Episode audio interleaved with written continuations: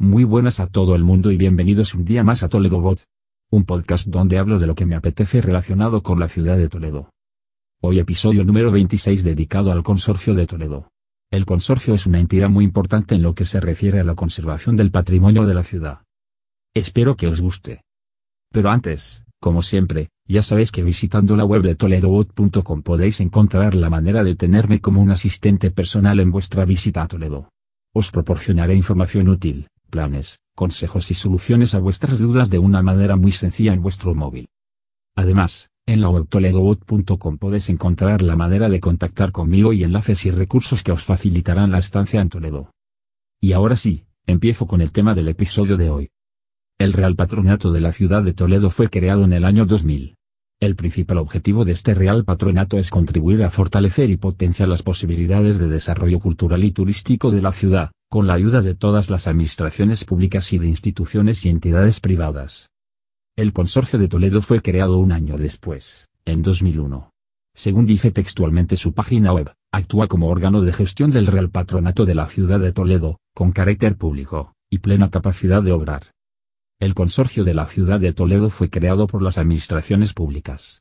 Concretamente por la Administración del Estado, de la Comunidad Autónoma de Castilla-La Mancha, de la Diputación Provincial de Toledo y el Ayuntamiento de la ciudad. Cualquiera que viva en la ciudad sabe que, el consorcio ha destinado una gran parte de sus recursos a la concesión de subvenciones para la rehabilitación de las viviendas del casco histórico, entre otras actuaciones. Conocida es la incapacidad de todas las corporaciones locales que han regido la ciudad en las últimas décadas para facilitar la rehabilitación de viviendas residenciales en el casco histórico. El casco histórico se sigue despoblando año tras año. Según el dato del padrón municipal a 1 de enero de 2017, los empadronados eran entonces 10.400 habitantes, aunque lo que es vivir día a día estoy seguro de que son muchos menos. En los últimos meses, en materia de rehabilitación de viviendas el sector privado está tomando la iniciativa y abundan las rehabilitaciones de viviendas antiguas e incluso de edificios completamente en ruina, al calor de la demanda de viviendas de uso turístico por parte de la gente, que quiere visitar la ciudad con otra opción de alojamiento distinta a la tradicional. Lo cierto es que la ciudad está abandonada entre comillas al turismo. Y digo, entre comillas porque por otro lado, la ciudad vive del turismo. En estos días está de actualidad el Consorcio de Toledo por una noticia que ha aparecido en la prensa local. En ella se denuncia que supuestamente el consorcio ha desviado fondos para la restauración de un edificio inicialmente destinado al uso residencial. Concretamente, a la construcción de seis viviendas en la calle Aljibillo, en pleno centro de la ciudad. Finalmente, el edificio en cuestión ha terminado por ser un edificio de apartamentos turísticos. Según dice la noticia, el edificio es propiedad de dos sociedades vinculadas con el negocio de la hostelería en Toledo. Con la iglesia hemos topado sería la expresión más adecuada para describir lo que supuestamente parece. Os dejo las notas del programa el enlace a la noticia aparecida en la prensa. También dejo el enlace a una entrevista que hicieron al gerente del consorcio hace algo más de un año, y que cada uno piense lo que quiera. Pero el tema del capítulo de hoy no es solo el consorcio y sus subvenciones en general, sino también, la variedad de rutas turísticas gratuitas que ofrece al público bajo el nombre de Rutas Patrimonio Desconocido. Os dejo en las notas del programa el enlace a la página web donde podéis ampliar la información, e incluso reservar online. Bueno, la reserva online, por problemas técnicos eternos no está disponible y el que quiera reservar tendrá que llamar por teléfono para realizar la reserva. Según se indica en la página web, desde el año 2004, Gracias a la actuación del Consorcio de Toledo, los habitantes de la ciudad así como sus visitantes pueden disfrutar de diversos enclaves patrimoniales, yacimientos arqueológicos, restos arquitectónicos, inmuebles religiosos, etc. El objetivo de estas rutas, dicen, es crear un nexo entre el ciudadano y la historia de estos activos, y concienciar del rico patrimonio cultural de la ciudad, así como ampliar la oferta turística. Las visitas pueden realizarse de forma individual o en pequeños grupos y para ello se debe hacer una reserva previa. Los horarios de estas rutas gratuitas varían según el día de la semana. Los lunes no hay rutas disponibles, pero desde el martes hasta el domingo puedes aprovechar para visitar alguno de estos lugares. Por ejemplo, las cuevas de Hércules, que es un antiguo aljibe romano. Las termas romanas situadas en Amador de los Ríos. La casa del judío. Los baños del ángel que como curiosidad, era el antiguo garaje del carrito de las golosinas que se colocaba bajo el cobertizo de la calle Hombre de Palo. La torre de San Román desde donde después de subir unos buenos escalones podrás tener una panorámica estupenda de la ciudad.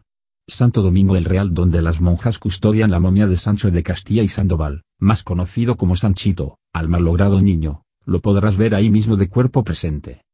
Esos, son algunos de los sitios que podrás visitar con la ayuda del personal encargado de enseñarlo y contarlo por parte del Consorcio de Toledo. La verdad es que merecen la pena y yo os las recomiendo. Además, como ya he dicho son gratuitas.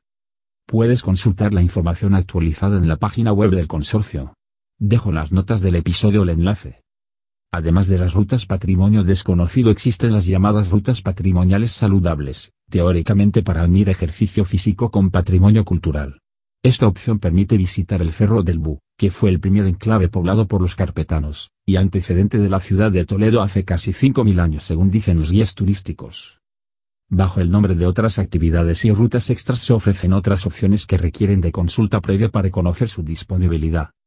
Además de las rutas el consorcio ofrece la posibilidad de alquilar lo que ellos denominan lugares de lujo de alta calidad patrimonial. Son sitios que permiten la celebración de eventos corporativos o reuniones sociales en entornos exclusivos. Se pueden alquilar para celebrar cenas y comidas de empresa, aniversarios, conmemoraciones, presentaciones y hasta fiestas privadas en entornos únicos. Ahora está de moda organizar eventos.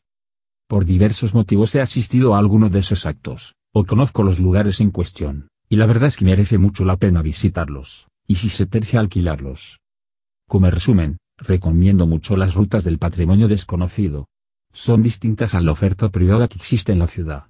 El consorcio puede acceder a espacios donde de otra forma no es posible visitar salvo con el enchufe tradicional.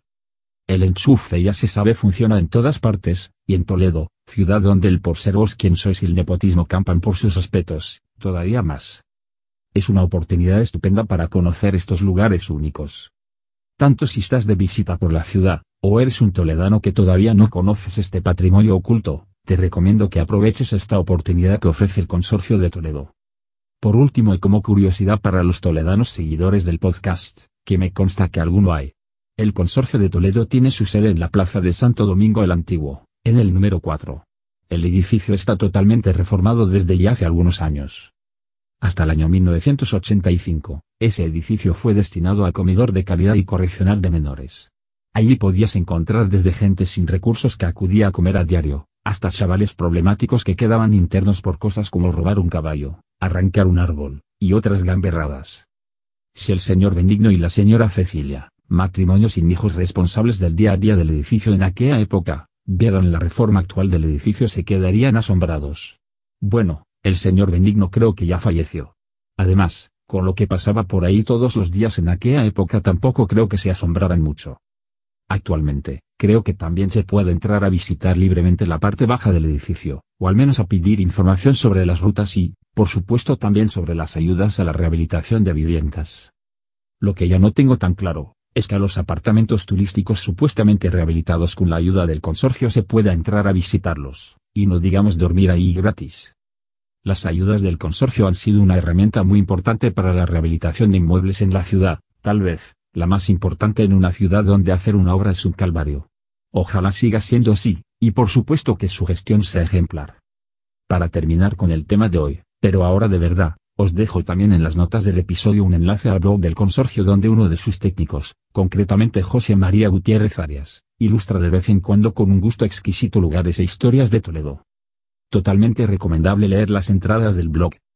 Dejo como sugerencia para una futura entrada, el antiguo uso del edificio del que hoy es la sede del Consorcio de Toledo. Supongo que ellos tendrán fotos antiguas del interior y del exterior del edificio antes de la reforma. Y como despedida, muchísimas gracias por vuestras valoraciones de 5 estrellas en iTunes, vuestros me gusta y comentarios en iVoox, eso ayudará a dar a conocer este podcast y que pueda ayudar a más gente. Estoy muy contento con la aceptación que ha tenido el podcast y os agradezco los mensajes con comentarios, propuestas y sugerencias que me habéis mandado este verano. Tomo nota de todas, pero ya he dicho, que grabo cuando tengo tiempo y me apetece hablar de algo. Para los que no les gusta mi voz automática, les recuerdo que soy un bote y la puedo cambiar cuando quiera, y que por supuesto pueden dejar de escucharme. Faltaría más. Bueno, pues esto ha sido todo por hoy. Me despido hasta el próximo episodio del podcast y mientras llega podéis contactar conmigo en la web toledobot.com. Adiós alojas.